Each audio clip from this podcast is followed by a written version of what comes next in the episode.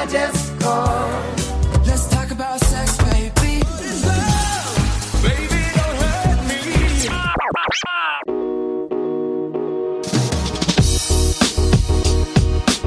Leipzig liebt, der LVZ-Podcast zu den Themen Sex, Beziehungen und Dating. Ich begrüße euch zu dieser Podcast-Folge von Leipzig liebt. Wir sprechen über die Stigmatisierung von Sexarbeit und der Erotikindustrie. Ich bin Yvonne Schmidt. Und ich bin Philipp Fiedler von der Leipziger Volkszeitung. In Anspruch genommen habe ich die Dienstleistung noch nicht bisher. Ich denke, dass Sex auch einfach eine normale Sache ist und auch ein, auch ein Beruf ist. Also für mich ist es ein Beruf.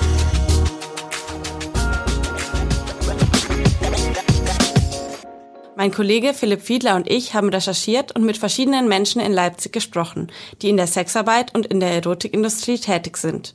Einige davon werden in dieser Podcast-Folge auch selbst zu Wort kommen. Den Anfang machen wir mit dem Thema Sexarbeit. Wichtig ist noch zu erwähnen, dass es hierbei nicht um Zwangsprostitution geht. Wir haben bei der Recherche festgestellt, Sexarbeit hat viele Facetten. In Leipzig findet sie vor allem in angemieteten Wohnungen, sogenannten Terminwohnungen statt. Es gibt aber auch zwei Laufhäuser und ein paar größere Clubs, wie ich vom Netzwerk Laila erfahren habe. Das ist eine Fachberatungsstelle für Sexarbeit. Von einer Mitarbeiterin wurde mir auch gesagt, dass etwa 80 Prozent der Sexarbeitenden in Leipzig Migrantinnen sind. Vor allem aus Bulgarien, Ungarn und Rumänien. Bei der Recherche fällt auf, es ist gar nicht so leicht, Menschen in der Sexarbeit zu finden, die mit der Presse sprechen. Viele sind misstrauisch, haben schlechte Erfahrungen gemacht. Gleichzeitig scheint das größte Problem die gesellschaftliche Stigmatisierung zu sein. Aber wie soll man darüber schreiben, wenn man nicht mit den entsprechenden Personen reden kann? Ich habe mich mit Kitty getroffen. Kitty ist Feministin, Tätowiererin und Sexarbeiterin in Leipzig. Kitty ist Agenda, fühlt sich deshalb also keinem Geschlecht zugehörig und möchte deshalb mit dem Pronomen S angesprochen werden. Den Job macht es schon seit acht Jahren. Mittlerweile ist es 27. Als ich Kitty in dessen Wohnung treffe, spricht es ganz offen über seine Arbeit und will Aufklärungsarbeit leisten. Ich bin nicht sparsam mit der Info, dass ich Sexarbeiterin bin, weil ich finde, dass der öffentliche, dass der öffentliche Diskurs so vorangetrieben werden muss. Wenn mehr Sexarbeitende, was sie natürlich gar nicht müssen, aber das so offenlegen, dann würde der Durchschnittsbevölkerung mehr bewusst werden, dass wir ganz viele sind und dass es halt ein gängiger Job ist. Und wenn ich das dann ähm, erzähle, dann würde ich mir immer wünschen, dass die Frage kommt, darf ich Fragen dazu stellen?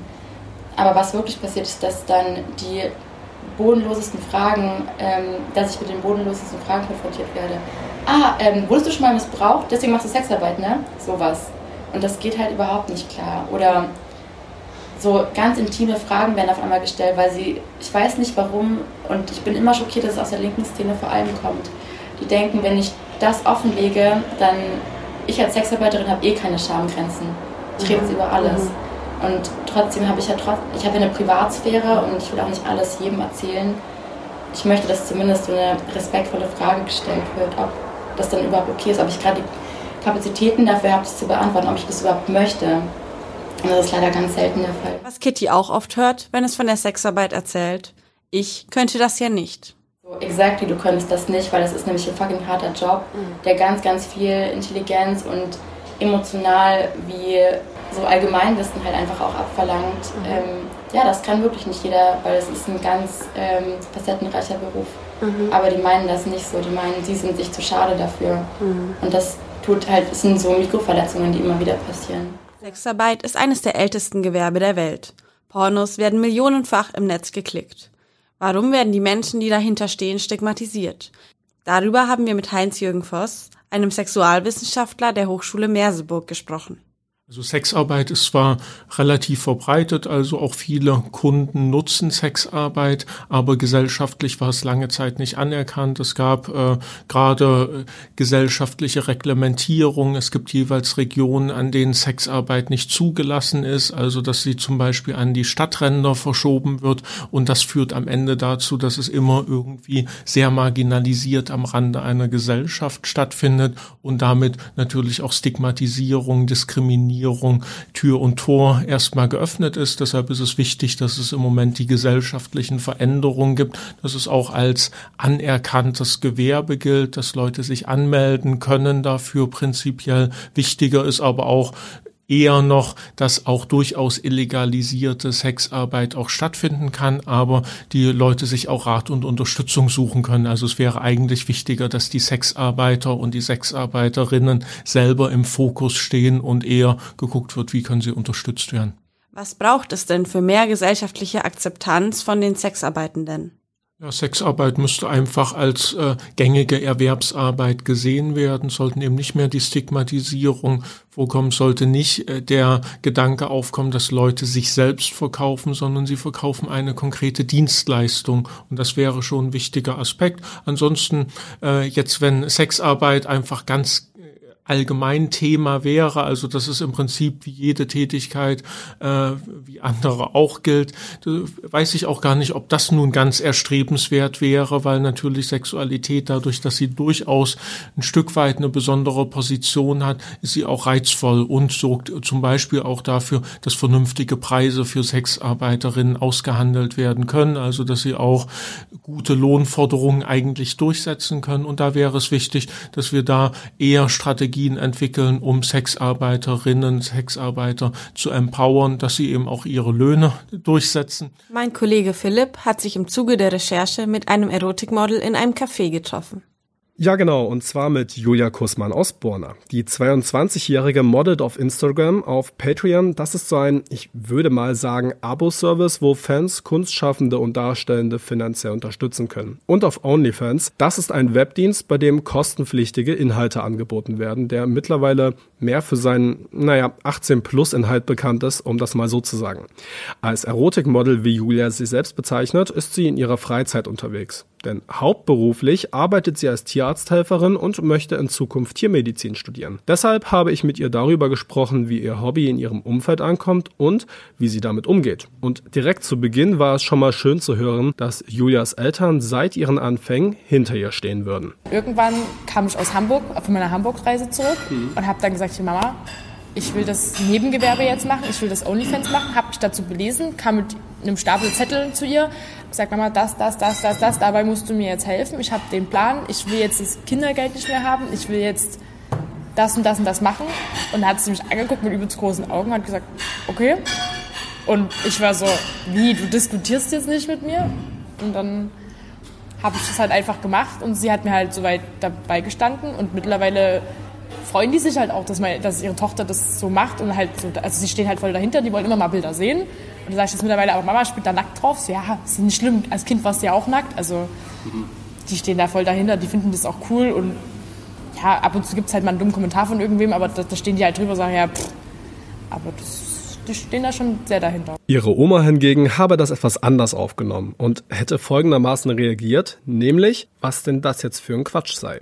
Darauf reagierte Julia aber gelassen, da es sich halt um eine andere Generation handelt. Anders sehe es da schon in ihrem Bekanntenkreis aus, beispielsweise bei alten Schulfreunden, denn während der Schulzeit hatte sie noch, ich sag mal, normal gemodelt und erst nach dem Abschluss mit dem Erotikmodeling begonnen. Und wenn sie dann Leute von früher getroffen hatte, habe es immer wieder mal dumme Kommentare gegeben. Die, die dann schon ein bisschen weiter weg sind, die sagen, na, du hast doch jetzt OnlyFans, du kannst es doch bezahlen, du machst doch dein Geld damit. Wo ich mir denke, so Leute, ihr könnt doch auch arbeiten gehen. Und ich meine, also ist ja nicht keine Arbeit, die da stehen, da steht. Ist ja nicht so, als würde ich mit dem Finger schnipsen und das Geld wäre quasi da, was ich dort habe. Ähm, aber ich kann auch nicht sagen, dass jetzt irgendwer sagt, ach, die macht das oder so. Also das bekomme ich halt nicht mit. Vielleicht macht das jemand im Hintergrund. Ich meine, wenn ich bei mir auf die Dorfdisco gehe, da weiß das jeder, dass ich sowas mache sie gucken mich auch leicht schief an, aber sie würden es niemals sagen. Also meine Mädels kriegen das dann schon mit, wenn die sagen, hier, guck mal da und da, das, das ist doch die, die das macht. Aber ja, da stehe ich halt drüber. Persönlich kann ich mir das gar nicht vorstellen, wie das sein muss, immer ungefragt so bewertet oder schief angesehen werden zu müssen. Deshalb hatte ich mich dann auch direkt gefragt, ob Julia das nicht irgendwie, naja, verletzend findet. Das klingt jetzt voll doof, aber ich, mein Gott, also die Welt ist halt schon sehr negativ. Warum soll ich denn da mich drunter ziehen lassen? Und deswegen kann ich doch auf das stolz sein, was ich bin. Und ja, klar üben manche Kritik, aber die können ja bei sich selber anfangen, bevor sie bei mir anfangen. Und mich stört das halt mittlerweile nicht mehr. Es gibt halt Leute, die das feiern, was ich mache und Leute sagen, ach, was machst denn du jetzt? Dann hatte ich doch jeder schon nackt gesehen. Denke mir, ja, ob du an FKK-Strand gehst, in die Frauendusche oder sonst wohin, ja, das sind halt alle nackt. Als Kind warst du auch nackt. Das ist ja nichts Schlimmes. Also ich habe damit halt überhaupt kein Problem, wenn das jemand sagt, dann ist es halt so, aber dann ist es mir halt egal. Das soll aber nicht heißen, dass Julia ihr Hobby jedem auf die Stirn bindet. Wenn sie neue Leute kennenlernt, dann überlege sie sich ganz genau, wie sie an ihr Hobby heranführe. So, wenn ich jetzt sage, okay, ich würde jetzt jemanden daten, dann gebe ich erstmal mein kleines Profil und führe sie langsam an das Große ran, was ich mache. Aber ich habe an sich, wie gesagt, damit halt kein Problem. Und entweder kommen die Leute damit klar und akzeptieren das, oder sie kommen damit halt nicht klar und gehen wieder. Also das war halt alles schon vor neuen Leuten da. Und sollte ich irgendwann mal einen Partner haben, der sagt, oder es zu einem Partner kommt, der sagt, er will das nicht, dann sage ich halt, da ist die Tür. Interessant finde ich auch, wie sich ihr Hobby als Erotikmodel auf ihren Job in der Tierarztpraxis ausgewirkt habe. Denn dort wären angeblich Kunden und Kundinnen auf ihre Chefs zugekommen, wobei gefragt worden sei, was denn die Tierarzthelferin dort im Internet mache. Also ich stand auch mit Tränen, weil ich mir dachte, warum sollten Leute zu meinen Chefs kommen und fragen, was macht denn eure Tierarzthelferin? Sollte doch allerwertesten vorbeigehen und B, kann das auch meinen Chefs völlig egal sein. Ich habe denen gesagt, was ich machen will und wenn sie gesagt hätten, nee, das wollen wir nicht, dann hätten sie auch sagen können, hier, bitte geh. Aber ich sag mir halt, es ist doch nichts Schlimmes. Ich zeige ja keine Pornos. Ich mach, also selbst wenn ich Pornos machen würde, können die auch allen egal sein. Aber ich habe halt damit kein Problem mit dem, was ich mache.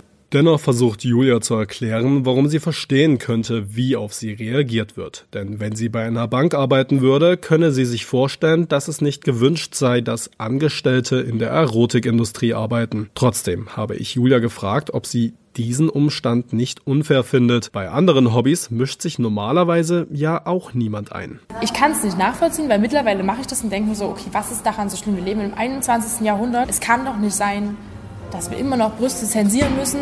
Es gehört halt zum, also ich bin keine Feministin, das würde ich mich auch nicht bezeichnen oder so, was ich hier sage. Ich, aber ich meine, ich denke mir so, was ist denn da dran so schlimm? Also ich, ich verstehe halt das Problem dahinter einfach nicht. Und wenn ich sage, ich möchte das halt machen, ich meine, wir sind alle durch solche Sachen entstanden. Wir sind alle dadurch entstanden, dass Menschen Sex haben, dass das in der Öffentlichkeit ist. Also ich verstehe halt dann das Problem gerne mal nicht dahinter. Und so hofft Julia am Ende darauf, dass sie andere durch ihr persönliches Auftreten überzeuge. Denn es gehe nicht darum, wie ihr Körper aussehe, sondern darum, was in ihrem Kopf drin ist und ob sie freundlich zu anderen Menschen ist. Nun sind wir auch schon am Ende dieser Podcast-Folge angelangt. Bei euch sind noch Fragen offen oder ihr wollt uns einfach Feedback zu dieser Folge geben? Dann schreibt uns gerne eine Mail an podcast.lvz.de oder meldet euch über unseren Instagram-Kanal. Übrigens gibt es auf lvz.de weitere spannende Texte zum Thema Beziehungen, Dating und Sex in Leipzig. Unter anderem stellen wir dort drei Menschen aus der Sexarbeit und Erotikindustrie ganz persönlich vor. Jetzt bleibt mir nur noch zu sagen, schön, dass ihr dabei wart, macht's gut und passt auf euch auf.